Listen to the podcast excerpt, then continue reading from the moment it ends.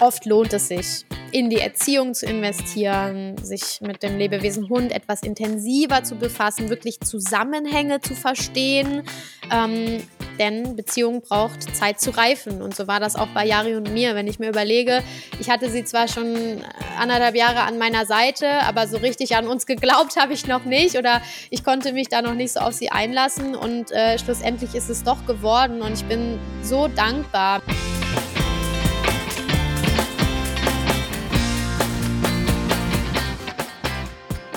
Hallo und herzlich willkommen zu Soziopositiv, dem Hunde-Podcast von Kynologisch.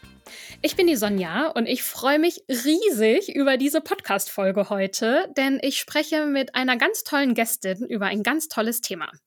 Es geht nämlich um die Erwartungen, die wir so an unsere Hunde haben und wie wir mit Enttäuschungen umgehen. Denn, also ich weiß nicht, wie es euch da so geht, aber ich kenne fast niemanden, der oder die nicht schon mal eine krasse Krise hatte mit dem eigenen Hund im Training. Und wenn wir mal ehrlich sind, ich glaube, unseren Hunden geht's mit uns ganz genauso, denn auch sie haben ja Erwartungen und Anforderungen, die sie an uns stellen, die wir auch nicht immer erfüllen können. Es geht also darum, wie Erwartungen und Realität zusammenpassen, und darüber spreche ich mit Sophie Schmiedel. Sophie lebt zusammen mit ihrem Partner und ihren Hunden Yari und Milo. Sie arbeitet seit fünf Jahren mit Hunden und ist Hundetrainerin beim Team Hundecoach. Dort kennt man sie auch von der Videoplattform, wo sie mit ihrer sachlichen und klaren Art auch einige ihrer Trainingsfälle vorstellt. Kennst du schon, Fabi?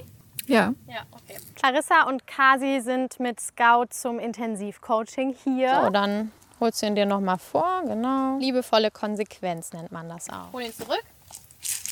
Hol ihn nochmal zurück. Jawohl. Schön pingelig sein. Jetzt ist durch. Hol ihn ran. Ja. Kollege Schnürschuh. Ne? Jetzt haben wir hier ein bisschen statusbedingte Aggression. Nicht super ernsthaft, aber ihm hat das gerade gar nicht gepasst. Die Tendenzen sind einfach da und deswegen ist es ganz wichtig, dass man solche Konflikte dann direkt nutzt. Hund ist jetzt abgesichert, es kann nichts passieren. Wir wiederholen das jetzt direkt nochmal, so dass er dann gar nicht mehr knurrt und wir dann auch mit einem positiven Gefühl schließen können. Jawohl. Krasser Konflikt, der gerade entstanden ist. Hast du richtig gut gelöst. Es macht natürlich auch was mit einem, wenn der Hund dann doch mal tackert. Es macht auch schon was mit einem, wenn der Hund knurrt. Ne? Das lässt einen nicht kalt. Ne? Man stellt sich das so ja auch nicht vor. Und er ist gerade einfach im besten Alter, solche Beziehungsfragen zu stellen. Er bringt ja auch die Genetik dafür ein bisschen mit. Ne? Da steckt halt ein Herdenschutz drin. Ich bin richtig glücklich mit der Stunde. Ihr habt das wirklich toll gemacht. Ich bin sehr gespannt, was wir morgen dann noch für Konflikte ausdiskutieren mit ihm? Sophie sagt von sich selber, dass diese sachliche und reflektierte Art eine ihrer großen Stärken ist. Und das glaube ich ja auch sofort. Aber ich habe sie auch persönlich kennengelernt und weiß, dass sie auch einfach total empathisch und nahbar und witzig ist. Und sie hat auch noch eine äh, sehr bewegende eigene Geschichte, wenn es um Erwartungen Enttäuschungen mit Hunden geht. Und nach genau dieser Geschichte werde ich sie heute auch fragen. So viel schon mal vorweg. Ihre eigene Hündin Yari war nie ihr Traumhund und hat auch einfach so gar nicht in ihr Leben gepasst. Aber auch wenn es eine super emotionale Zeit für sie war damals, heute gibt es ein Happy End und auch noch eins, von dem man ganz viel lernen kann. Außerdem hat Sophie an verschiedenen Buchprojekten mitgewirkt und kennt sich wahnsinnig gut mit Schilddrüsenerkrankungen beim Hund aus. Dazu arbeitet sie gerade auch an einem Schilddrüsensymposium, das im April stattfindet. Und damit ganz herzlich willkommen im Podcast, liebe Sophie. Schön, dass du da bist. Freut mich sehr. Ja, ganz lieben Dank für die einleitenden Worte, liebe Sonja, und auch ganz herzlichen Dank für die Einladung. Ich freue mich riesig, ja, Teil dieses Podcasts zu sein. Ich bin auch ein bisschen aufgeregt. Es ist ja ein sehr emotionales Thema, über das wir heute sprechen. Und äh, ja, ich finde, du hast da schon ganz treffende Worte gefunden. Ja, ich freue mich auch sehr, dass du hier bist. Und wir können ja auch kurz erzählen, wie, wie das so, wie wir zusammengefunden haben. Wir waren nämlich zusammen bei einem Seminar, wo es um Beziehungsarbeit mit schwierigen Hunden ging. Und wir haben natürlich mhm. auch viel in den Pausen gesprochen und erzählt. Und ne, in so einem Seminar äh, connectet man sich ja auch total viel mit anderen Leuten und dann haben wir so ein bisschen geredet und ich dachte, oh, ich muss die Sophie in den Podcast einladen und da gibt es so viele spannende Sachen zu erzählen. Und mehr verraten wir jetzt erstmal nicht, ähm, aber es wird auf jeden Fall ein, ein super spannendes Thema und ich bin sehr gespannt, was du alles teilen wirst, Sophie. Und ich wollte dich als allererstes fragen, ähm, wie es dir so geht mit deinen Hunden und man die das letzte Mal so deine Erwartungen vielleicht erfüllt haben oder übertroffen haben oder vielleicht auch enttäuscht haben. Ja, also ganz allgemein kann ich sagen, dass ähm, meine Hunde in unserem Alltag mittlerweile sehr mhm. unauffällig sind. Das heißt, ich habe tatsächlich ähm, ganz viele erfüllte Erwartungen im Zusammenleben mhm. mit meinen Hunden. Ich war jetzt letztens mit dem Milo mit Freundinnen unterwegs und hatte ihn im Restaurant dabei und sowas fällt ihm immer sehr, sehr schwer und da war ich ganz stolz, weil er das echt toll gemacht hat.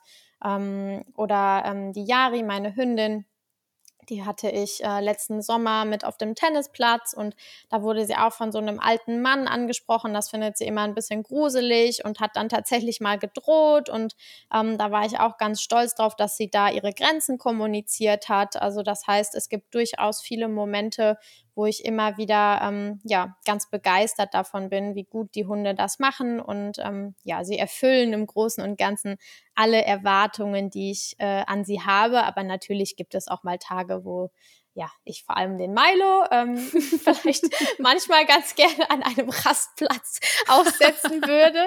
Ganz übertrieben gesagt. Das mache ich natürlich nicht. Keine Sorge, ich nehme ihn immer wieder mit nach Hause. Ja. Aber ähm, ja, das, äh, der, ja, treibt mich dann schon manchmal ein bisschen in den Wahnsinn. Ich denke, mhm. das gehört aber auch dazu zum Zusammenleben mit Hunden. Ja, ja. ich glaube, das kennen alle, die jetzt zuhören, ähm, die auch Hunde haben, die vielleicht nicht so ganz einfach nebenbei mitlaufen und dass es einfach diese Tage gibt, wo man auch den Hund gerne auf den Mond schießen würde. Ich ja, genau, auch. dieses Sprichwort habe ich gesucht. ja, genau, genau. Aber in Wahrheit lieben wir sie trotzdem und wir würden es ja, nie natürlich. wirklich tun. Genau. Das genau. sagt man sich ja in solchen Momenten auch immer ganz oft. Ich liebe meinen Hund, ich liebe meinen ja. Hund, ich liebe meinen Hund.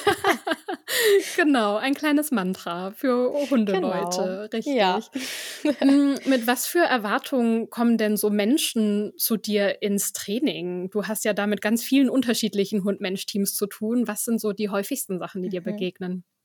Ja, also die Hunde sollen sich eigentlich in jeglichen Situationen, also im allgemeinen Zusammenleben, aber ähm, zum Beispiel auch irgendwie beim Tierarzt oder im Urlaub sehr angepasst und unauffällig verhalten und ähm, sollen sich da auch sehr gerne und zuverlässig an ihren Menschen orientieren, nicht an der Leine ziehen, also immer die Verantwortung abgeben und auch Konflikten, die so im Alltag entstehen, eher aus dem Weg gehen. Und im Grunde kann man sagen, Hunde sollen nett sein. Mhm. Und das mhm. wird ihnen aber leider nicht unbedingt gerecht. Ne? Und auch Aggressionsverhalten, das ist ja so das Hauptproblem, mit dem Menschen zu mir auch ins Training kommen. Also mhm. Also ich habe ganz, ganz viele Leinenpöbler im Training. Ähm, und da, ne, dieses Aggressionsverhalten, sei es noch so angemessen, ist für ganz viele Menschen ein absolutes No-Go und löst ganz großes Unwohlsein mhm. aus, weil es eben in unserer Gesellschaft nicht gerne gesehen ist. Und das ist ein Problem. Mhm. Ja, und ähm, ich habe da auch noch ein paar konkrete Beispiele mhm. zu. Ähm, was so Klassiker sind. Ähm, Hunde sollen alle Menschen toll finden. Ähm, die Hunde sollen nicht jagen gehen, die sollen ohne Leine frei laufen können, mhm. ähm, die sollen eben nicht pöbeln. Also das sind ähm, Erwartungen, die Menschen haben. Also ne, das ist jetzt sehr viel nicht, nicht, nicht, was Hunde alles nicht tun sollen. Aber im Prinzip, ne, wenn man dieses, sie sollen nicht pöbeln, sie sollen nicht an der Leine ziehen, wenn man das weglässt, sie sollen halt ruhig und angepasst und unauffällig im Alltag mitlaufen. Ich fand das nämlich ganz schön schwierig zu formulieren, ähm, ne, so konkrete Erwartungen, weil ganz häufig ist es ja tatsächlich so, dass Menschen ins Training kommen und ganz viel erzählen, was die Hunde alles nicht tun sollen. Und ja. dann fragt man mal, was sollen sie denn machen? Und dann bleibt da nämlich eben gar nicht mehr so viel übrig. Mhm. Ja. Ja, das ist auch oft so der Wunsch. Ähm, man will halt einfach entspannt mit seinem Hund zusammenleben, ne? Also so ein mhm. entspannter Alltag. Ja. Das ist ja so, glaube ich, das, was man sehr oft dann von HundehalterInnen hört. Aber mhm. lass uns doch mal die Rollen kurz tauschen. Wenn wir mhm. jetzt einen entspannten Alltag aus Hundesicht betrachten, was bedeutet das denn für Hunde? Also das ist ja aus deren Sicht auch eine eine viel krassere Anforderung, als wir das so daher sagen, ja, ich möchte gerne einen entspannten Alltag haben. Mhm.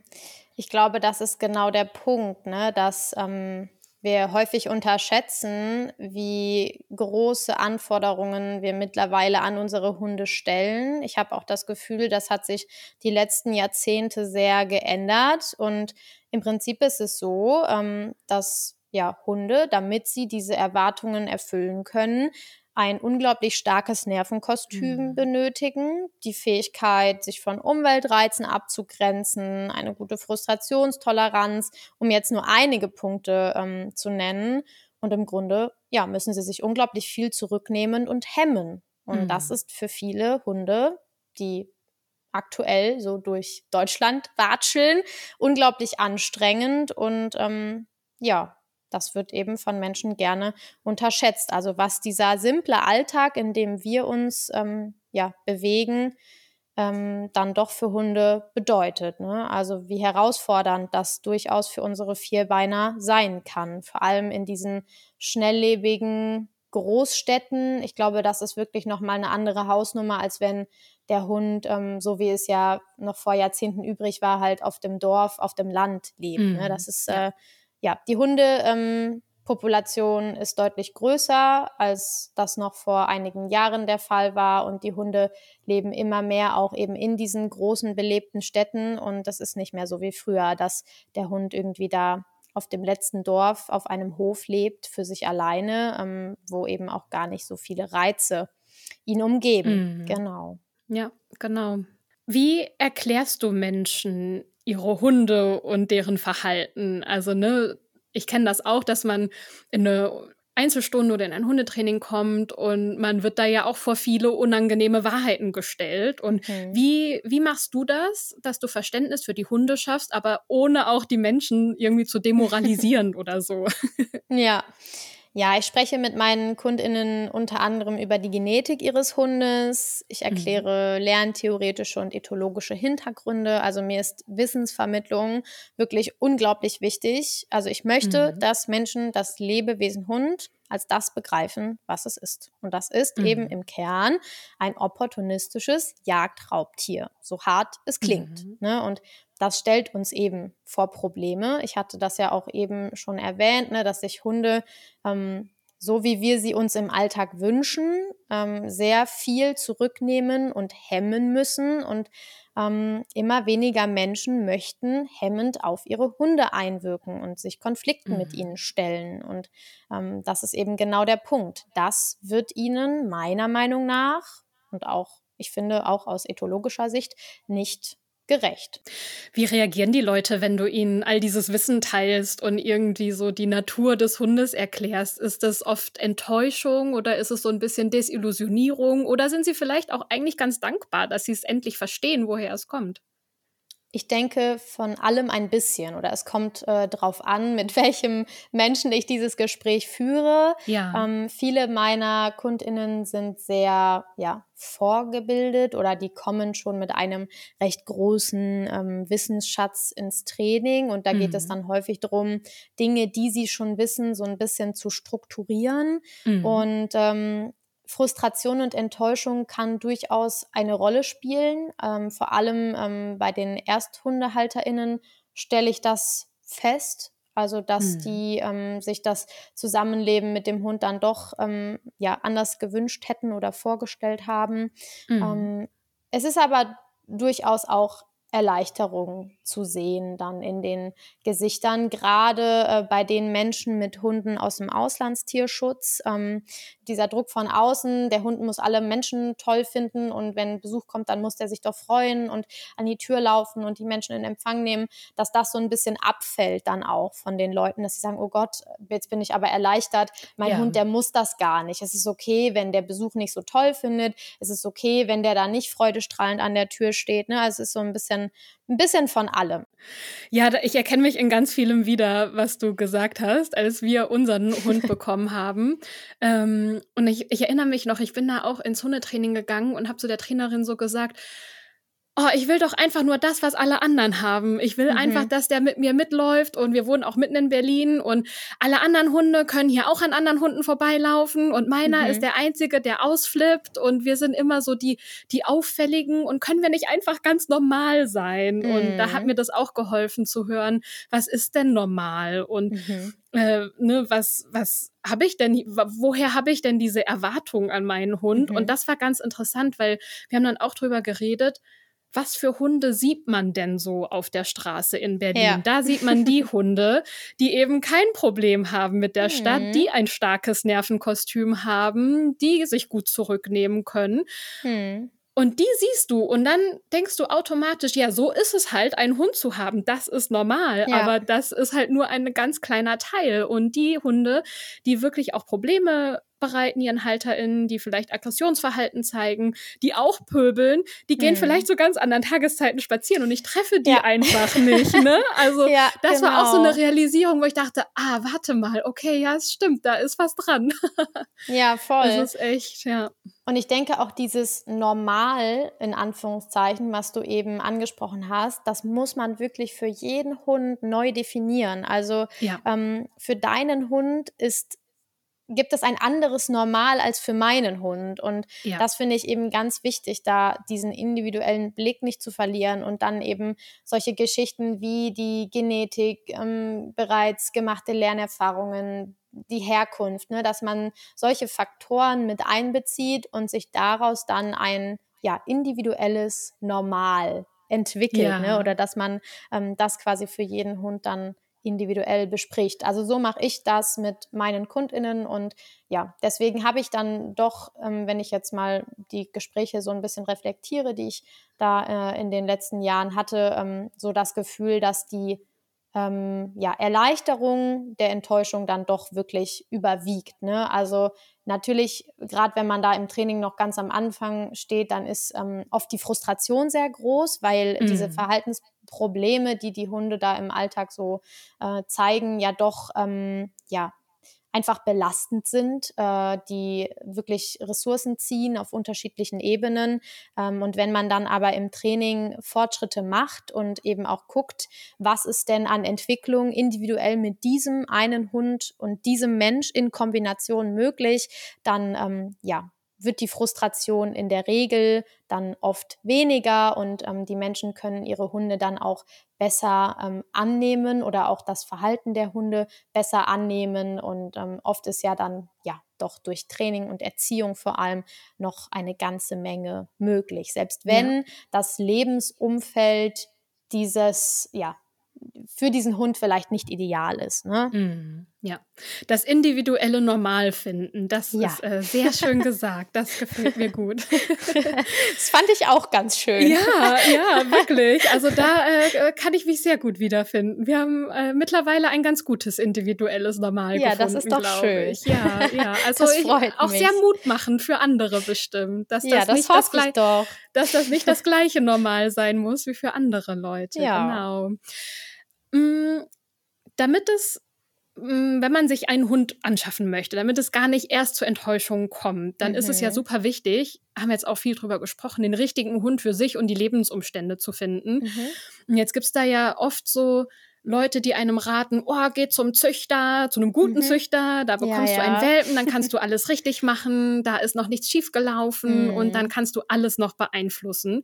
Und es gibt Leute, die sagen, oh, geh zu einem guten Tierschutzverein, lass dich von einem äh, guten Tierschützer oder Tierschützerin beraten, die können dir ganz genau sagen, wie dein Hund tickt, du kannst den mehrmals kennenlernen, da hast mhm. du auf mhm. jeden Fall die sicherere Nummer. Ja. Was würdest du deinen KundInnen raten? Ja, also welcher Gedanke mir jetzt direkt aufgeploppt ist, auch Welpen sind keine unbeschriebenen Blätter. Ja. ja. Also das ist mir ganz wichtig zu erwähnen. Das ist ja so ein Mythos, der sich gerne und hartnäckig hält. Mhm. Ähm, also man kann auch mit einem Welpen, wenn die Verpaarung der Elterntiere nicht ideal war oder selbst wenn sie ideal war, äh, durchaus Pech haben. Ähm, da habe ich tatsächlich einige KundInnen im Training, bei denen das so ist. Die haben den Hund von super anständigen Züchtern. Also ne, da muss man auch immer gucken, was ist denn ein guter Züchter, was ist ein guter Tierschutzverein. Aber mhm. ähm, meiner Einschätzung nach ein guter Züchter oder eine gute Züchterin. Und trotzdem war dieser Welpe von Anfang an drüber. Genau. Und ähm, beim Thema Tierschutz, ne, es gibt ähm, tolle Hunde in deutschen Tierheimen, es gibt tolle Hunde vom Züchter, es gibt tolle Hunde von ausländischen Tierschutzvereinen. Ähm, das hat alles seine Berechtigung. Ne? Also ich mhm. finde, da gibt es einfach kein Schwarz-Weiß. Ähm, genau, wichtig ist eben, sich in Bezug auf die Genetik zu informieren, beim Züchter eben auf die Verpaarung, ähm, vielleicht auch so ein bisschen zu achten. Das finde ich aber auch ähm, für gerade für ErsthundehalterInnen gar nicht so einfach. Deswegen ja. plädiere ich da sehr für Kaufberatungen. Ja. Ähm, ich finde das immer ganz wichtig, dass fachkundige Menschen ähm, sowas einordnen und eben interpretieren ähm, und mit ähm, Menschen, die sich halt einen Hund anschaffen wollen, so ein bisschen besprechen. Also Beratung vom Hundekauf macht auf jeden Fall Sinn. Ja, ja. total. Mm, wir haben uns beim Seminar ja kennengelernt und da hast du auch äh, viel von deiner Geschichte mit deiner Hündin mhm. Yari erzählt. Ja. Und ohne jetzt zu viel vorwegzunehmen, aber sie war auch nie die Hündin, die du dir eigentlich gewünscht hast. Und mhm. trotzdem liebst du sie heute ganz, ganz arg. Und vielleicht erzähl uns doch mal die Geschichte, wie ihr zusammengefunden habt, weil das ist eine ganz, ganz besondere Geschichte, fand ich. Ja, ja, das, äh, das war sehr aufregend damals. Ähm, mhm. Yari ist so ein klassischer Direktimport. Das ist für mich übrigens ein absolutes No-Go. Also ich mhm. finde, dass guter Auslandstierschutz nur über Pflegestellen läuft, die mhm. eben fachkundig sind und Hunde einschätzen können. Das gleiche gilt übrigens für Online-Portale, das fällt mir gerade noch ein. Ja. Ähm, das äh, geht halt überhaupt nicht. Ne? Also illegaler Hundehandel, Vermehrung, also Hundekauf über eBay Kleinanzeigen, deine Tierwelt und so weiter. Ähm, das ist für mich ein absolutes No-Go. Das geht gar nicht. Ähm, das würde ich wirklich niemandem raten. Ja, und Yari sollte eigentlich an ein Familienmitglied gehen. Dieses Familienmitglied, also ein Familienmitglied von mir, aus meiner Familie, mhm. ähm, dieses Familienmitglied ähm, wollte unbedingt einen Hund aus dem ausländischen Shelter retten. Mhm. Ähm, das ist ja immer dieser romantische Gedanke, den man hat und ähm, hat sich dann da in Videos und äh, Fotos verguckt auf einer, ja, Homepage einer Tierschutzorganisation, die auf mich schon einen sehr dubiosen Eindruck gemacht hat. Und ich habe da ähm, mir ganz doll Mühe gegeben, aufzuklären, ohne ja zu doll zu bevormunden und mit dem gehobenen Zeigefinger zu kommen. Mhm. Ähm, aber ja, diese Aufklärung wurde nicht gehört. Also es sollte dann genau dieser Hund sein. Ja, aber ähm, ne, Yari sollte es werden. Mir waren dann irgendwie die Hände gebunden. Also es war die Entscheidung zwischen Pest oder Cholera, also helfen oder nicht helfen. Beides ja. wäre irgendwie, ähm, ja, war irgendwie blöd, weil Schwierig, ich ja. überhaupt nicht dahinter stand. Also ich fand das ähm, überhaupt nicht gut, dass dieser Hund eben nach Deutschland äh, kommt als Direktimport und ähm, es kam, wie es kommen musste. Es war eine absolute Katastrophe. Ähm, der Hund ähm, war überhaupt nicht so, wie sich dieses Familienmitglied das eben vorgestellt hat. Deswegen ähm, ist Yari dann direkt auf Pflegestelle bei mir gelandet. Also ähm, ich war dann quasi ungeplant Pflegestelle von ihr, ähm, weil sie ja sie ist hypervigilant, also ähm, sie verhält sich übertrieben wachsam. Ähm, sie hat ganz dolle Befürchtungen, also mhm. sie hat ähm, eine extreme innere Unruhe. Ähm, ne, das ist so ein Fachbegriff, den ich gerade so ein bisschen versuche ähm, zu erklären. Mhm. Ich habe mich da jetzt auch schon mit sehr vielen ähm, sehr kompetenten Trainerkolleginnen drüber ausgetauscht. Die konnten die Jahre kennenlernen und es ist ja immer ein bisschen schwierig mit Begrifflichkeiten wie ja, Hypervigilanz oder Deprivation oder ja, Teildeprivation, ja. ne, um sich zu werfen. Aber die Vermutung besteht, ähm, dass äh, Yari eben depriviert ist. Ne? Also, mhm. dass sie da aufgrund von Reizknappheit ähm, im ersten ersten Lebensjahr ähm, ja, entwicklungsgestört ist. Ne? Also sie hat mhm. ganz dolle Schwierigkeiten, ähm, Reize entsprechend einzuordnen. Das betrifft vor allem ähm, fremde Menschen. Also sie kann Menschen überhaupt nicht einschätzen. Und wenn ähm, sie fremde Menschen in ihrer Nähe ähm, befürchtet, dann ähm, ja, zeigt sie da ja, sehr deutlich eben Furcht, beziehungsweise wenn die Menschen nicht direkt anwesend sind, eben wirklich Angstverhalten. Ne? Und Kannst Yari du das mal ist, beschreiben, -hmm. wie das aussieht, ja. die Hypervigilanz? Ja, also Yari ist kein, kein Angsthund durch und durch. Das ist mir auch nochmal ganz wichtig zu betonen. Mhm. Man darf sie nicht auf ihre äh, ernstzunehmenden Ängste ne, reduzieren. Also diese Ängste sind ernstzunehmend, aber Yari besteht nicht nur aus Angst, wenn sie aber Angst beziehungsweise je nach Situation Furcht zeigt, dann ähm, hat sie einen extrem hohen Muskeltonus. Ähm, mhm. Sie hat sehr, also sie zeigt sehr hektische Blicke. Sie lässt nichts aus den Augen. Sie hat mhm. nicht die Zeit, ihre Geschäfte zu erledigen. Sie hat nicht die Zeit zu fressen, zu trinken. Sie hat nicht die Zeit, sich hinzulegen. Ne? Also meist sitzt sie dann ganz angespannt, auch die, die Füße immer ganz nah am Körper, aber jederzeit bereit eben aufzustehen springen, sitzt sie dann ähm, in irgendeiner Ecke. Ähm, sie versucht da auch ganz stark zu flüchten, weil Flucht aber selbstbelohnt ist, ist das verboten. Ne? Also mhm. sie ähm, darf eben bei mir nicht flüchten, weil dieses Verhalten sonst immer, immer, immer schlimmer wird.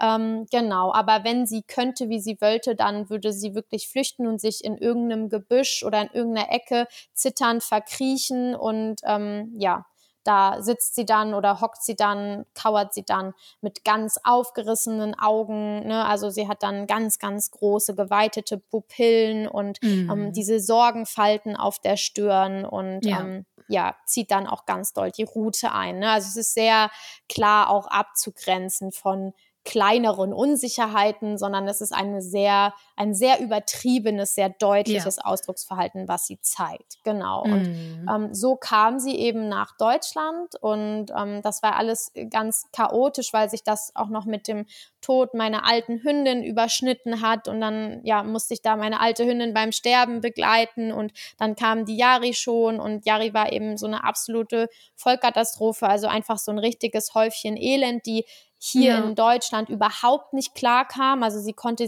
diese ganzen Reize hier und auch die ganzen fremden Menschen, sie konnte das überhaupt nicht einordnen und verarbeiten. Also mhm. ja, das war quasi so diese Ankunft. Ja. Genau. Ja. Was hast du dann gemacht? Wie bist du mit der Situation umgegangen?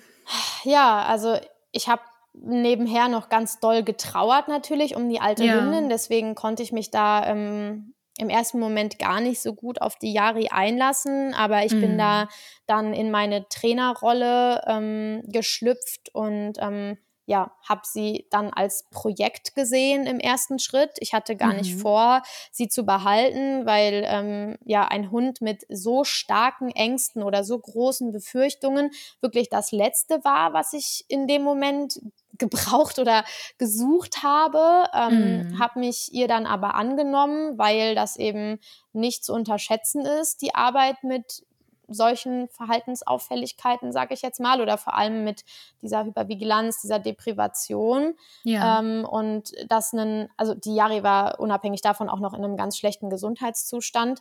Ähm, das ne, war jetzt kein Hund, den man irgendwie in die nächstbeste Familie hätte vermitteln können, also auf gar keinen Fall. Mhm. Und dann habe ich gesagt, gut, wo soll, wo soll die hin? Also wirklich, ja. wo soll die hin? Die kann ja. nicht in ein Tierheim, ähm, ne, da wird das immer schlimmer. Die kann nicht jetzt in, in, in Privathand zu irgendeinem Menschen, der sich jetzt seinen ersten Hund holt und äh, da irgendwie dann ein bisschen versucht, sie mit Leberwurst aus der Box zu locken oder solche Geschichten. Also ähm, das ne, war wirklich so diese Frage, wo soll sie hin? Also es gab einfach mm. keine andere Lösung in dem Moment und dann habe ich gesagt, okay, gut, ich habe jetzt eh keinen Hund mehr. So war es scheiße, aber jetzt eigentlich habe ich gerade einen Platz frei und ich, ich habe keine andere Lösung, dann bleibt sie eben da. So, und dann habe ich ja. sie da ähm, habe ich äh, sie da dann, habe ich angefangen mit ihr zu arbeiten und es ging halt wirklich ähm, am Anfang ganz viel nur über Zwang, weil mhm. ähm, sie wirklich, also sie, ich hatte so eine eine Hundebox äh, und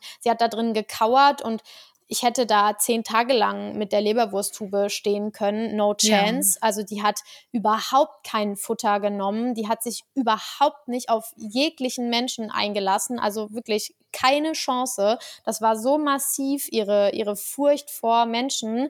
Ähm, die hat komplett zugemacht. Das heißt, ich musste sie immer aus dieser Box rausheben und mhm. mich mit ihr mhm. dann teilweise wirklich am Arsch der Welt anderthalb Stunden auf eine Wiese stellen, dass sie überhaupt mal ihr Geschäft macht oder sich mal einen Zentimeter bewegt und nicht zusammengekauert auf dem Boden liegt und völlig resigniert. Also es war sehr extrem. Ja. Ähm, das heißt, ich habe ja, sie durch alle möglichen Situationen durchzwingen müssen, auch wenn es total mm. unschön aussah und sich natürlich auch nicht gut angefühlt hat. Ähm, aber das war die einzige Möglichkeit, sie an diese Umwelt, in der sie dann unfreiwilligerweise gelandet ist oder war, ähm, zu gewöhnen. Ja. ja, da würde ich gerne mal nachhaken, Sophie. Was für Gefühle hattest du dabei? Also, ne, man hört in deinen Erzählungen, dass es nicht, dass es echt eine schwere Zeit war und mhm. niemand zwingt seinen Hund gerne etwas zu tun, aber es gibt Gründe, es trotzdem zu tun, um dem Hund zu helfen. Wie ging es ja. dir damit in der Zeit? Also, ich stelle es mir wahnsinnig anstrengend und emotional vor. Ja, ähm, ich glaube, dadurch, dass ich ähm, noch so sehr damit beschäftigt war, ähm, um meine alte Hündin zu trauern, ja. habe ich einfach meinen Job gemacht. Also ich mhm. war emotional kaum involviert, weil mhm. ganz viel anderes in mir gearbeitet hat. Ich bin da sehr abgegrenzt, ähm, weil ich ähm, ja dadurch, dass ich halt Hundeverhaltensberaterin bin, über ja. diese ganzen Hintergründe eben auch Bescheid weiß, ähm, dass es quasi keine andere Lösung halt gab und so unschön das aussah. Ich habe das halt einfach gemacht. Also das ist ganz, ganz schwierig für mich zu beschreiben, wie ich mich dabei gefühlt habe. Ich war halt der besten oder ich war der Überzeugung, dass das die einzig richtige Lösung in dem Moment ist. Und mit dieser Überzeugung habe ich mich dann Jari angenommen und eben nach bestem Wissen und Gehwissen gehandelt und sie dann eben aus dieser Box rausgehoben gegen ihren mm. Willen. Und obwohl sie sich ganz dolle steif gemacht hat und obwohl sie ganz dolle gezappelt hat und gesagt hat, nein, ich möchte da in diese Box wieder rein, ich gehe da nicht raus, ähm, habe ich das äh, für sie dann entschieden und sie da bevormundet und gesagt, doch, du musst da raus, du musst dich jetzt mit dieser Umgebung auseinandersetzen, ob du mhm. willst oder nicht, so schlimm das gerade für dich ist.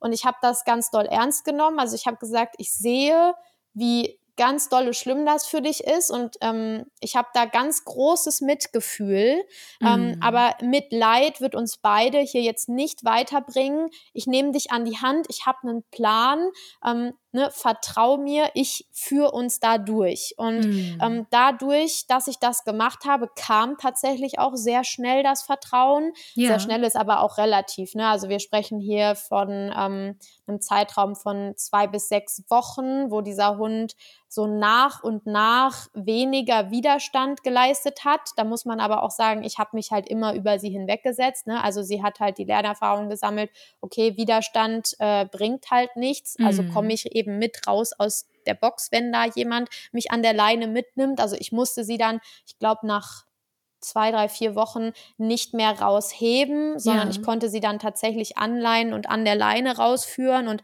sie hat dann keinen ähm, Widerstand geleistet, sondern ist dann dieser Einladung auch gefolgt und dadurch, dass ich da halt wirklich ähm, unglaublich gefasst aufgetreten bin, hat sie mir das auch abgekauft. Also ich glaube, das mhm. war ganz, ganz wichtig, ähm, ja, mich da als Fels in der Brandung quasi zu zeigen. Ja, ja.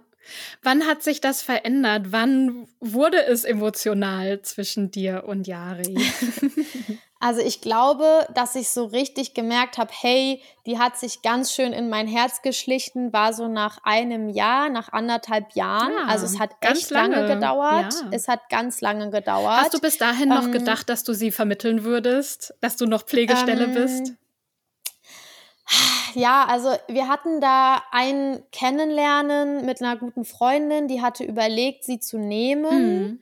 Dann habe ich mir das so angeguckt und habe das gesehen und dachte mir, ne, das kann ich einfach nicht bringen. Also ja. irgendwie hatte ich dann zu dem Zeitpunkt so das, schon so das Gefühl, dass ich es Yari schuldig bin, weiter mit ihr zu arbeiten und halt wirklich mit einem Plan dahinter und äh, auch dem ganzen Wissen über Ängste und Flucht und Selbstbelohnung und so weiter und so fort. Da habe ich mir gedacht, nee, also irgendwie, obwohl ich sie zu dem Zeitpunkt wirklich gar nicht behalten wollte, mhm. war das dann so in mir, kam so ein Stimmchen, das gesagt hat, nee, Sophie, das kannst du echt nicht bringen.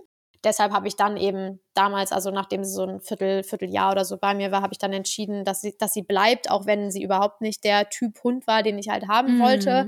Und äh, ich glaube, dass ich so richtig den Draht zu ihr gefunden habe, weil sie hatte, sie hatte ähm, sich mich zu dem Zeitpunkt schon längst ausgesucht. Mhm. Ja, also dass sie hat mir ihr ganzes Herz quasi geschenkt, um oh. das jetzt mal so ganz romantisch und Woran hast du das gesehen? Äh, ja, also das, woran habe ich das gesehen? Die ist halt schon irgendwo abhängig von, von, von mir. Also ich gebe ihr halt wahnsinnig viel Sicherheit und mhm. Stabilität und bin, glaube ich, einfach ihre Konstante. Und sie weiß halt, dass sie sich immer auf mich verlassen kann. Mhm. Und ähm, ich glaube, dass sie durch mich auch ganz viele lustige und lockere Momente erleben kann und dass sie durch mich eben ja ganz viele ihrer Ängste überwinden konnte und jetzt mittlerweile doch ein recht, also ne, sie hat kein komplett unbeschwertes Leben, aber in vielen Situationen Situationen ähm, in unserem, sage ich mal, langweiligen Alltag ähm, ist sie, kann sie wirklich beinahe ohne Befürchtungen ähm, ja ihr, ihr Leben bestreiten und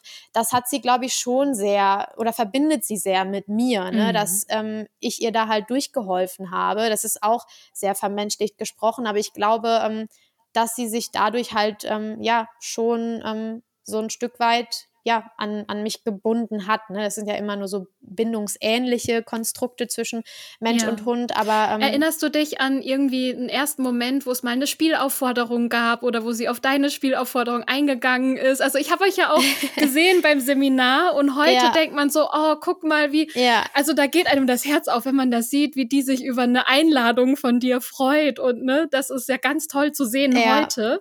Aber es war bestimmt auch nicht immer so. Ja, Nee, also man kriegt sie über ähm, Sozialspiel auf großen Flächen, also auf, auf weiten Flächen, auf Wiesen mhm. ähm, oder irgendwie am Strand oder so, ähm, kriegt man sie ganz gut locker. Und das war so ein bisschen auch, ähm, ja, der Zugang zu ihr, ne? Also sie mal so ein bisschen witzig zu machen und ihr auch mal zu zeigen, hey, guck mal, auch Menschen können witzig sein und lustig sein. Mhm. Und ähm, ich glaube, also ich kann dir nicht mehr genau irgendwie den Zeitpunkt sagen, als sie da mal drauf eingestiegen ist. Aber ich habe das relativ schnell auf diese Art und Weise versucht, also sie da so ein bisschen zu aktivieren und aus ihrem, ich stehe einfach angespannt irgendwo rum und glotze ja. panisch in die Gegend, quasi so ein bisschen, so ein bisschen witzig zu machen und locker zu machen. Und ich glaube, das hat sie dann auch recht dankend angenommen und dann auch mal angefangen, so Zoomies zu haben und ja. so. Das war recht süß. Also vielleicht so nach einem halben Jahr oder so ungefähr. Also schon nach mehreren Monaten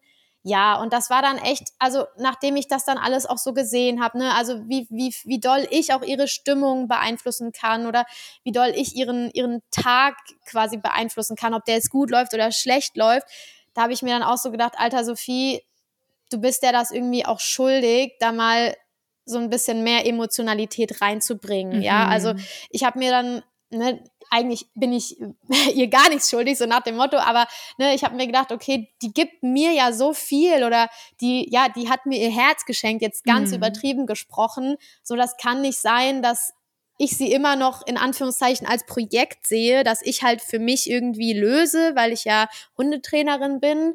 Ähm, ja, genau. Und dann habe ich mir, also irgendwann kam das so, dass ich mir dachte, ey, das ist echt unfair, dass ich diesem Hund nicht die gleiche Liebe, sage ich jetzt mal, oder Zuneigung entgegenbringe, wie ich das bei meiner mhm. Hündin vorher gemacht habe, ja. Und ich musste erst loslassen, also Lilly loslassen und das, was ich mit ihr hatte und die, ne, wirklich, also ich habe lange, lange ähm, getrauert, also ja. Wirklich, äh, auch als ich dann mit Yari auch irgendwann fein war. Es waren so bestimmt so anderthalb, zwei Jahre, wo ich auch ganz regelmäßig noch von der Lilly geträumt habe und irgendwie auch tagsüber drüber nachgedacht mhm. habe, ne, wie das jetzt wäre, wenn sie da ähm, mitlaufen würde und so ähm, halt in der Hundegruppe. Ich merke das auch manchmal noch auf Seminaren, dass sie mir da ja sehr, sehr fehlt, weil sie mich halt einfach überall ähm, begleitet hat und ich ja auch nur so wenig Zeit halt mit ihr hatte. Und dann dachte ich mir aber irgendwann, Lilly hat eigentlich den Platz frei gemacht für Yari und es kann nicht die Lösung sein, noch so sehr an ähm, Lilly halt festzuhalten und Yari nicht in mein Herz zu lassen. Und ja, ähm, dann, ja, ja habe ich mich da dann so ein bisschen geöffnet und das war auch ganz krass, weil ich dann ab diesem Zeitpunkt, also eben nach einem Jahr, anderthalb Jahren ungefähr, das war so ein Prozess, ähm, wo ich mich da immer mehr öffnen konnte und auf Yari mm. wirklich mal ehrlich einlassen konnte und nicht nur aus dieser Trainerrolle heraus, ähm, dass ich ähm, dann auch angefangen habe, ganz anders über sie zu sprechen und ja, sie aus ja. anderen Augen zu sehen und ähm, das war ähm, ja ganz wichtig, glaube ich, auch für mich. Also ich bin an, also wirklich die Hunde, die ich bisher eben ganz eng in meinem Leben hatte, das waren alles irgendwie so ganz spezielle Hunde mit, wo jeder mhm. auch so mhm. voll das Päckchen irgendwie zu tragen hatte, bin ich halt ganz doll ähm, gewachsen und an dieser Konstellation quasi mit äh, Lilly und Yari, mit, dass sich das alles so überschnitten hat und das kam ja auch so ungeplant mit oder so unvorhersehbar mit Lillys Tod und so weiter. Ähm, das, da bin ich halt sehr, sehr dran gewachsen. Ne? Also ich bin da halt irgendwie durch, durch diese, mm. durch diese Trauer und ich konnte lernen, loszulassen und auch Platz zu machen eben für was Neues, was ja eigentlich schon längst da war und auch fester Bestandteil meines Alltags. Ja. Und das hat dann auch noch mal ähm, ja ganz viel irgendwie ja zwischen Jari und mir verändert, mhm, weil halt mhm. endlich mal ehrlich was zurückkam. Ja. Was würdest du der Sophie von damals raten mit deinem Wissen und deiner Liebe für Jari, die du heute hast?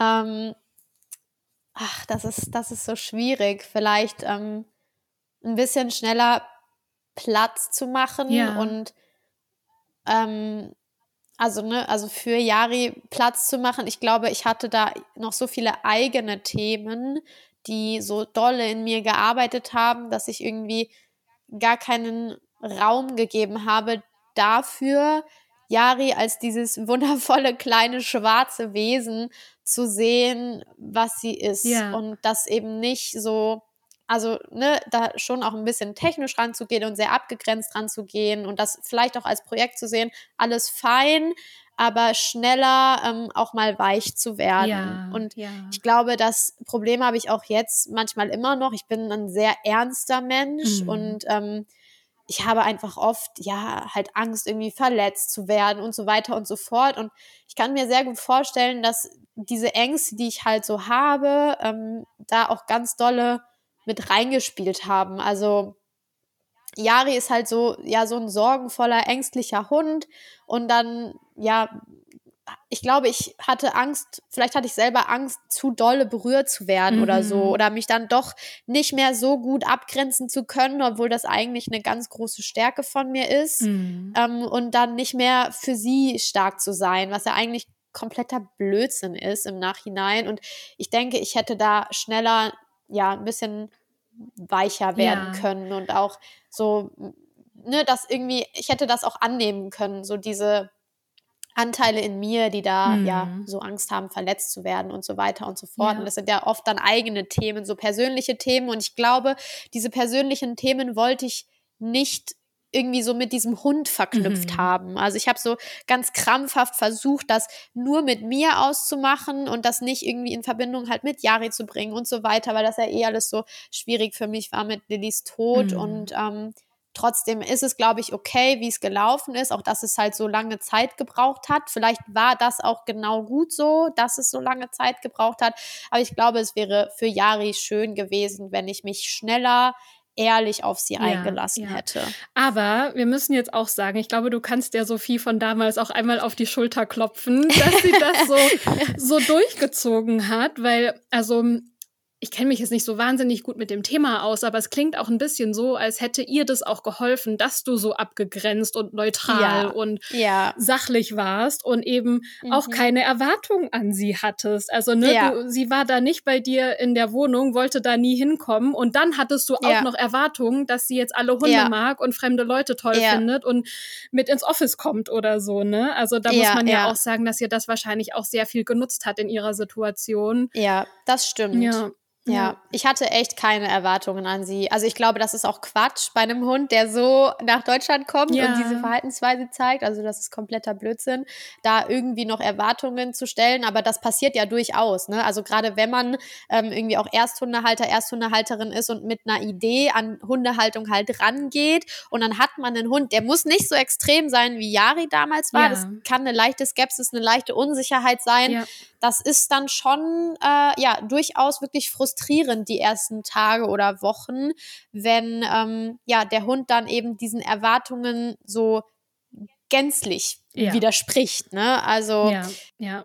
Du hast sie ähm, als Ronja Räubertochter beschrieben. Erzähl doch ja. mal, wie du Jari heute siehst. Ach ja, die die kleine Jari, ähm, die ist mittlerweile ähm, in einigen Situationen durch, durchaus neugierig. Das kommt jetzt so langsam ein bisschen durch. Ne? Also man, man ähm, erlebt sie jetzt im Alltag immer mal wieder so als schon als kleines schüchternes Mäuschen, aber das sich dann doch irgendwie mal so ein bisschen traut und einen langen Hals macht und neugierig ist und mit mir halt, weiß ich nicht, über äh, Stock und Stein klettert und mal mutig voranläuft und dann ganz stolz ist, wenn sie da irgendwie ähm, ganz vorne läuft, halt in der Gruppe. Ne? Also so, solche Sachen, das ist unglaublich niedlich ähm, ja. und da fördere ich sie natürlich auch total drin. Also ich ja. versuche ganz viel ihr Selbstbewusstsein ähm, zu stärken und sie da sicher zu machen und sie zu feiern, wenn sie sich mal irgendwas getraut hat. Ja, das ist dann ganz niedlich. Dann ne, waren wir da letztens unterwegs in so einem Waldstück und da war da so eine kleine Brücke, die ging über so einen Bach und dann ist sie da über die Brücke stolziert und hat sich da aufgestellt und gesagt, guck mal, ich stehe hier auf dieser Brücke und komm doch mit und wir können was entdecken und ähm, ne, wo, wo man sich dann so richtig aufgefordert fühlt, mit ihr aus ihren Augen mal ne, aus diesen ja, enthemmteren Augen, sag ich mal, mhm. aus diesen mhm. Ronja Räubertochter-Augen, die Welt zu entdecken. Und ähm, das macht mich dann immer ganz glücklich, sie ja so mit so viel Leichtigkeit dann auch mal durchs Leben gehen oder rennen zu sehen. Ja. Und äh, ja, das, das freut mich dann immer ganz, ganz sehr. Und da, deshalb, ja, hat sie da so ein bisschen diesen Namen Ronja Räubertochter quasi von mir bekommen auf dem Seminar, weil sie sich einfach immer mehr traut und ähm, das finde ich ganz, ganz schön. Ja, ja. Ach, das ist so schön, dass Yari ein Happy Hand gefunden hat und du auch und ja. dass ihr so ein tolles Team geworden seid. Eine ja. ganz besondere Geschichte und ja, sehr viel, was man daraus lernen kann über äh, Erwartungen haben oder mhm. auch nicht haben und wie ja. man damit umgeht und auch da reinwachsen kann und zusammenwachsen kann, auch wenn vielleicht Erwartungen enttäuscht werden oder ja, ja also ich glaube, dass äh, Ah, das hat mich sehr berührt, dass du das alles erzählt hast. Vielen Dank, dass du das alles geteilt hast. Ja, mit sehr uns. gerne. Ich finde das total schön, dass du äh, dem eine Plattform bietest. Ja, ähm, das ja. braucht das unbedingt. Mm, ich habe noch was, was ich mit dir machen möchte, ja. Sophie. Und zwar haben wir ja in unserem Podcast immer die äh, fünf schnellen Buzzwords, ja. die wir machen. Und ich habe jetzt ein paar Begriffe dabei, bei ein paar weiß ich mittlerweile auch schon, wie du antworten wirst, aber wir machen es trotzdem. Ich will es trotzdem wissen. Ja. Und zwar würde ich von dir gerne wissen, bei jedem Wort, ob du darauf soziopositiv oder sozionegativ mhm. reagieren würdest. Ja. Also im Sinne von, oh ja, da gehe ich mit, alles klar. Oder, mhm. ah, nee, nee, ich muss mich da unbedingt von distanzieren ja. und äh, hier ist warum. Ja. Und ich bin sehr gespannt. Fühlst ja, du dich bereit? Bist du ready? Ich fühle mich komplett bereit. sehr gut. Dein erstes Wort, Sophie, ist Genetik. Ja, soziopositiv. Also ja. Genetik ist eine unglaublich wichtige Komponente, die es ja im Zusammenleben mit Hunden oder auch in der Erziehung und im Training ähm, von Hunden natürlich zu beachten gilt. Sehr gut, würde ich absolut mitgehen. Zweites Wort für dich ist Mitleid. Ja, sozionegativ, ne? Also dann lieber Mitgefühl. Ähm, das muss man manchmal auch üben. Es gibt Menschen, denen fällt das sehr schwer, die verfallen sehr schnell in Mitleid. Ähm, mhm. Aber gerade Hunde wie Yari können das halt echt überhaupt nicht gebrauchen. Ne? Die brauchen einen Fels in der Brandung und dabei kann ja auch eine Trainerperson unterstützen, wenn einem das mhm. schwer fällt. Ja, wie unterscheidet sich Mitleid von Mitgefühl? Ähm, ich glaube, dass man diese Begrifflichkeiten, so wie sie dastehen, tatsächlich einmal so nutzen kann. Ne? Also Mitleid, Mitleiden. Ne? Mhm. Man ähm, ist selber ganz besorgt und ähm, mhm. fühlt sich vielleicht so ein bisschen zu doll rein, ähm, wenn der Hund da gewisse Verhaltensweisen zeigt, ähm, die irgendwie ja so Unwohlsein ähm, beinhalten. Ne? Also wenn, wenn wir jetzt sagen, wir sprechen wirklich von Angstverhalten, wenn mhm. wir da ähm, Mitleid zeigen, dann ähm, geht es uns selber auch ganz, ganz schlecht. Ne? Und mhm. wir können damit irgendwie nur schwer umgehen. Wir würden dem Hund das gerne nehmen, aber wir leiden halt auch. Ne? Und mhm. gemeinsam leiden, ja, da sehe ich jetzt nicht so den Weg raus aus dieser mhm. Spirale. Ne? Und Mitgefühl ähm, hat auch ganz viel mit ähm, ne, reinfühlen und eben empathisch sein zu tun, aber ähm, abgegrenzter. Das heißt, ähm, man kann dem Hund, also ne, wir sprechen ja jetzt über Hunde, in dem Fall dann diese helfende Hand noch reichen. Ne? Also mhm. Mitgefühl ist für mich dieses, ich sehe das, ich sehe, dass es dir schlecht geht, ich sehe, dass du ja ernstzunehmende Ängste hast oder ich nehme deine Ängste ernst ähm, und äh, ich halte dich aber. Nächstes Wort für dich. Erwartungshaltung.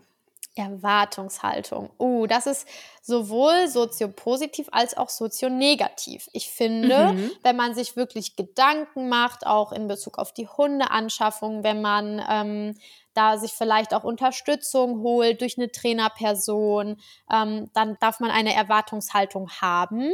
Ähm, ich finde eben nur, dass Erwartungs, ja, nein, dass Erwartungen nicht übermäßig sein sollten. Ne? Dass auch, wenn man irgendwie sich jetzt für so einen Hund auf einer Pflegestelle entscheidet, ähm, da durchaus Dinge anders laufen können, wenn dieser Hund in sein neues Zuhause zieht. Ne? Also dass man da zum Beispiel nicht erwartet, dass alles direkt so problemlos läuft, wie das auf der Pflegestelle vielleicht der Fall war. Also solche Geschichten ähm, ne, dass man einfach sich überlegt, wie groß sind denn diese Erwartungen? Ist das verhältnismäßig? Also ich glaube, da geht es ganz viel um Verhältnismäßigkeit. Ja, total. Ähm, ich glaube, man kann zusammenfassen, dass man vor der Hundeanschaffung seine Erwartungen sehr gut ja. anschauen und ernst nehmen sollte ja. und sich die sehr gut vor Augen führen sollte. Immer schön Und wenn der Hund dann da ist, darf man die einmal schön wieder zurückstellen und dann erstmal äh, mit dem Hund arbeiten. Ja, genau. Genau. Sehr gut. Nächstes Wort für dich, Sophie, ist Management. Ja, soziopositiv. Finde ich ganz mhm. wichtig. Ne? Also das Zusammenleben mit Yari am Anfang oder auch mit Milo, der ja ganz andere Themen hat. Ähm, ja. Das, da, da spielt Management eine riesengroße Rolle. Ne? Und ich ähm, ja. sage das auch meinen KundInnen immer wieder. Management sorgt dafür, dass Hundeerziehung leistbar bleibt, sowohl für den Menschen mhm. als auch für den Hund. Ne? Also Management, ganz, ganz wichtig. Sinnvolles Management, auch da, wenn man da keine Ideen hat, da gibt es gute Leute, die sich damit auskennen, die man um Hilfe fragen mhm. kann. Ähm, also meine KundInnen, gerade wenn wir mit den Trainings beginnen und das sind irgendwie so typische Laienpöbler oder so, da spielt Management so eine große Rolle und ohne Management mhm. wären wir echt aufgeschmissen. Ne? Also ja. das finde ich ganz, ganz wichtig. Ja, super. Und das letzte Wort für dich ist Flooding. Ja, ähm, auch da soziopositiv und sozionegativ. Da stehe ich so ein bisschen mhm. dazwischen. Ähm, Yari wurde von mir ganz viel geflutet, weil es gar nicht anders ging. Also für Yari war alles Flooding. Also Flooding ist eine Möglichkeit, ähm, ja, den Hund mit Reizen zu konfrontieren. Es ist eine mhm. Reizüberflutung. Klassisches Beispiel, der Hund hat Angst vor Staubsaugern. Äh, man setzt ihn dann in einen Raum mit sieben Staubsaugern. So, mhm. ne? Also das wäre jetzt zum Beispiel ein Flooding. Ähm, ne? Und das ist dann, äh, geht wirklich um Hunde, die richtig Angstverhalten zeigen, nicht nur so ein bisschen Unsicherheit, sondern die wirklich Angstverhalten zeigen. Ne? Beim Menschen, der Mensch hat Angst vor Spinnen, man setzt ihm eine Vogelspinne auf die Hand. Also auch das ist Flooding und das ist sehr wirkungsvoll. Ähm, habe ich auch mal mit einem Psychotherapeuten drüber gesprochen. Man muss aber halt immer gucken. Also bei Menschen sind die der Typ dafür. Ne? Mit Menschen spricht man darüber. Mhm. Für Hunde entscheidet man das einfach. Deswegen finde ich das auch ganz, ganz wichtig ähm, beim Flooding, dass entweder nur ähm, unter Anleitung halt zu machen mit einer Trainerperson, mhm.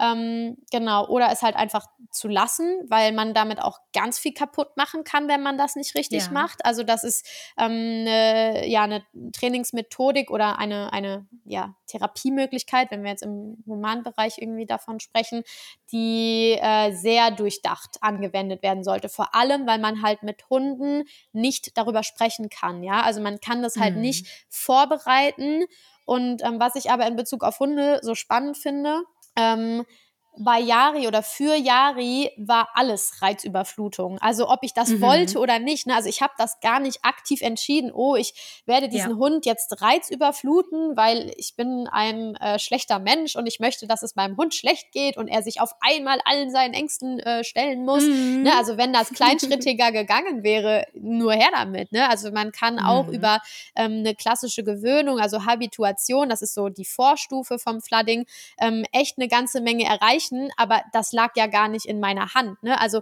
mein mhm. Hund entscheidet, was für ihn Habituation ist und was für ihn Flooding ist. Und für Yari mhm. war am Anfang alles Flooding. Deswegen kann ich sagen, ich habe mit Yari sehr viel Flooding gemacht, beziehungsweise hat Yari entschieden, dass sehr viel sich für sie nach Reizüberflutung halt anfühlt. Und dann später im Trainingsverlauf gab es durchaus Situationen, wo ich das dann ganz bewusst ähm, eingesetzt habe. Aber ja, da muss man eben echt dolle drauf gucken, ob das für den jeweiligen Hund sinnvoll ist oder nicht, weil am Ende macht es halt echt mehr kaputt, als dass es geholfen hat. Ne? Also wenn man ja. dadurch irgendwelche Ängste verstärkt, weil man quasi zu früh aufhört mit der Reizüberflutung oder so, das ist halt ja super kontraproduktiv. Muss man, ja. muss man ganz vorsichtig machen und am besten nur angeleitet. Genau. Ja, ja, macht Sinn. Ah, wir haben ganz viel gesprochen über Erwartungen, über Enttäuschung, ja. wie man damit umgeht, was es alles für Geschichten gibt. Es war super spannend. Mhm. Ähm, ich wollte dich noch fragen, wenn man jetzt einen Hund hat mhm. und man merkt, okay, meine Erwartungen liegen am Boden, ja. ist, ich bin ganz enttäuscht ja. worden und vielleicht kommen wir hier auch nicht zusammen mhm. und man denkt darüber nach, ob man seinen Hund vielleicht auch abgeben mhm. muss. Das ist ja auch eine Realität in manchen Fällen. Wie gehst du damit um? Wann macht das mhm. Sinn? Wann rätst du dazu? Wann nicht? Ja. Was sind da ja. deine Erfahrungen? Also ich finde es erstmal völlig legitim, wenn Menschen sich von einem Hund trennen möchten. Das wird ganz mhm. oft total scharf verurteilt, ähm, gerade ja. auf Social Media. Ähm, das finde ich sehr, sehr unfair, weil so eine Entscheidung oft nicht leichtfertig getroffen wird. Ich weiß, dass es auch Menschen gibt, die sich Hunde äh, kaufen, als wären das ein paar Schuhe und äh, dann mhm. geben die den einfach wieder ab. Ähm, von solchen Menschen wollen wir jetzt aber gar nicht sprechen, ne? weil da läuft ganz ja. viel anderes noch schief. Es geht um die Leute, die sich wirklich schweren Herzens von einem Hund trennen, weil es wirklich nicht passt. Und das finde ich erstmal ähm, legitim und tatsächlich auch sehr verantwortungsbewusst, weil wenn da ja ein Hundetyp in einer ähm, ja Lebenswelt lebt oder in einem Umfeld lebt, das überhaupt nicht ähm, zu diesem Hundetypen passt, dann geht es damit weder dem Hund noch dem Menschen gut und dann ist es eine sehr sinnvolle Entscheidung, so schwer sie auch ist, ähm, diesen Hund abzugeben. Ne? Also das kann durchaus sinnvoll sein. Es sollte nicht vorschnell passieren. Ich äh, denke, man hat sich ja wirklich irgendwann für diesen Hund entschieden, also sollte man auch Verantwortung übernehmen und bereit sein, individuell, zeitlich, geldlich, nervlich da ähm, ja, Ressourcen zu investieren. Ähm, und wenn man das dann ähm, ja gemacht hat und da dann wirklich an seine Grenzen kommt, dann kann man da immer noch über eine Abgabe sprechen. Und da geht es auch nicht drum, also Leid ist kein Wettbewerb, es geht nicht darum, dass man so krass an die Grenzen geht, bis man wirklich nicht mehr kann. Ähm, da muss einfach jeder individuell gucken. Es hat ja auch nicht jeder die gleichen finanziellen Mittel zum Beispiel und Hundetraining ist arschteuer, sind wir ehrlich. Ja. Ähm, und wenn man da ja. halt dann ähm, für sich einmal schaut, was ist man da bereit zu leisten, was kann man leisten, was will man leisten, dann ist da doch manchmal noch ganz viel Raum mhm. für Entwicklung möglich. Ja, ja, total. Was möchtest du Menschen mit auf den Weg geben, die vielleicht gerade einen Hund bei sich haben, der ihre Erwartungen enttäuscht hat und die sich vielleicht gerade so ein bisschen an so einem Tiefpunkt befinden? Was würdest du denen gerne sagen wollen?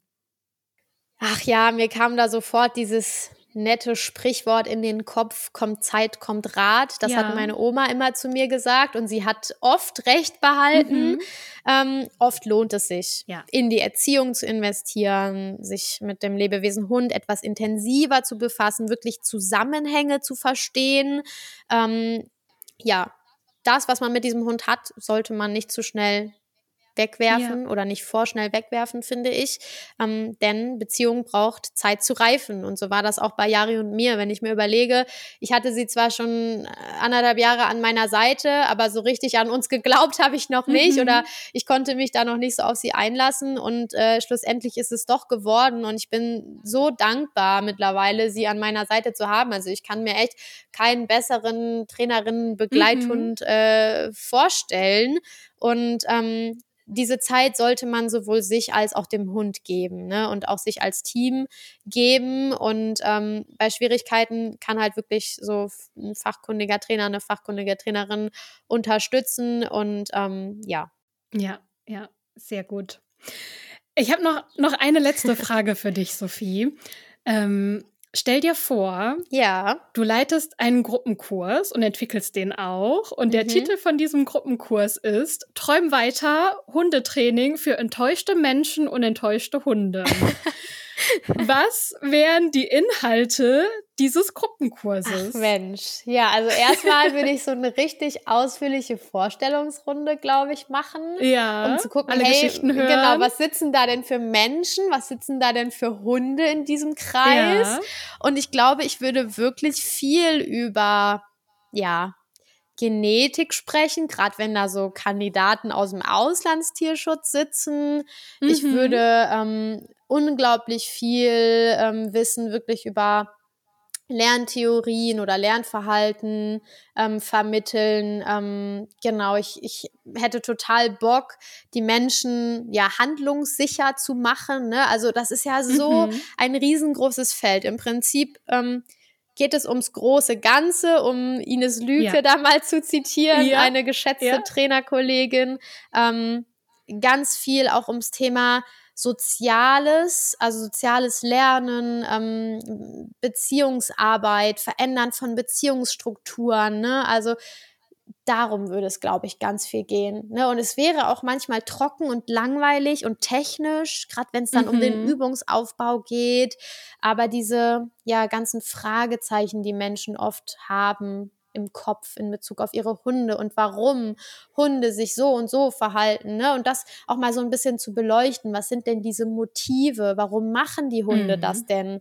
Und ist das ein Verhalten, ähm, das wirklich problematisch ist oder ist es Normalverhalten und es stört mich nur, weil unsere Gesellschaft das nicht will? Ja. Und vielleicht auch mal so ein bisschen zu gucken, ähm, ne, wie geht's denn den Menschen? Also was haben die Menschen ähm, denn da für eigene Themen ohne da mhm. ähm, meinen Kompetenzbereich zu verlassen. Also ich finde, da muss man immer ein bisschen aufpassen. Ich bin keine ähm, studierte Psychologin mit Ausbildung zur Psychotherapeutin, aber ich bin beratend tätig und ähm, gerade wenn es da ja doch sehr viel Frust auf Seiten des Menschen gibt, ähm, dass man da einmal schaut, wo kommt das denn vielleicht her, ohne da eine Grenze zu überschreiten. Ne? Und ähm, da aber mal so ein bisschen reinzuhören, so hey, ähm, warum frustriert dich das denn so ähm, ja. mit deinem Hund, ne? Weil der ist irgendwie territorial und dann kommt halt raus, ja, ich als Mensch möchte halt gerne gemocht werden und ähm, wenn ich halt Besuch empfange und mein Hund macht so ein Radau, dann habe ich das Gefühl, die Menschen fühlen sich bei mir zu Hause nicht wohl und dann habe ich Sorge, sie wollen mich nicht mehr besuchen und dann fühle ich mich irgendwie, ja, nicht mehr gemocht. Ne? Also das sind ja so Glaubenssätze, mhm. die Menschen oft ähm, haben. Solche Sachen würde ich mir dann, glaube ich, so ein bisschen anschauen und ähm, dann einfach, ja, all meine Kraft und Energie vielleicht da reinstecken, ähm, doch noch, ähm, ja, Entwicklung herbeizuführen und aber auch die Erwartungen, die die Menschen an ihre Hunde haben, so ein bisschen nachzujustieren, um nochmal zu schauen, mhm. ähm, ja. ja, wie viel Erwartung da irgendwie berechtigt ist und wo man an der einen oder anderen Stelle dann doch äh, eher akzeptieren sollte, dass Dinge so ja, sind. Ja. Ne? Genau. Wenn ich deine Co-Trainerin sein darf, hätte ich was hinzuzufügen. ja.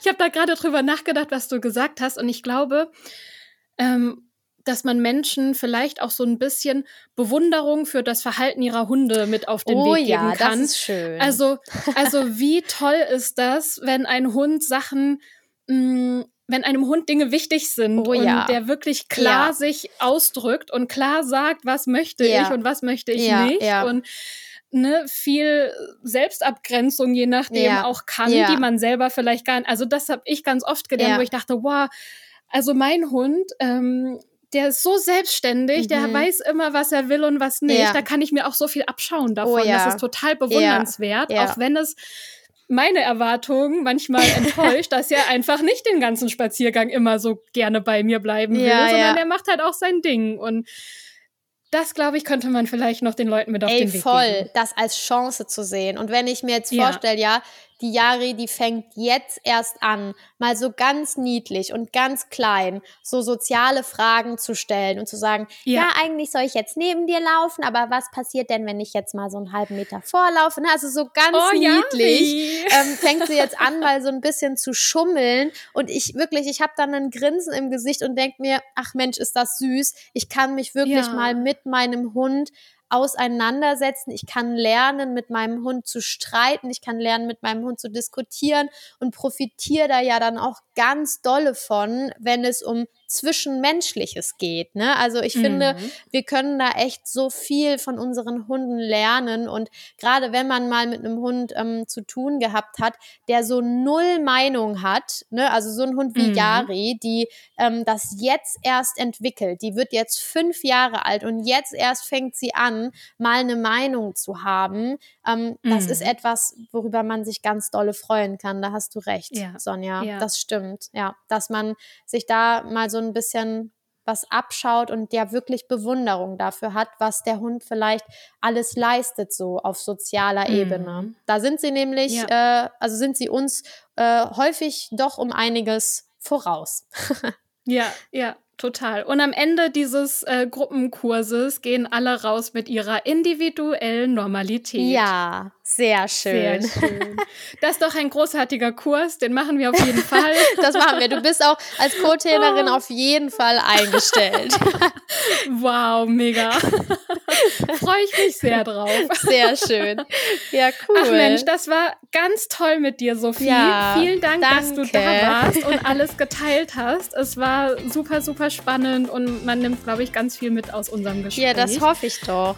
Ich bin mir ganz sicher. Vielen Dank, dass du da warst. Ja, sehr gerne. Ich danke bis dir. ganz bald wieder. Ja, Ja, bis ganz gut. bald. Ciao. Tschüss.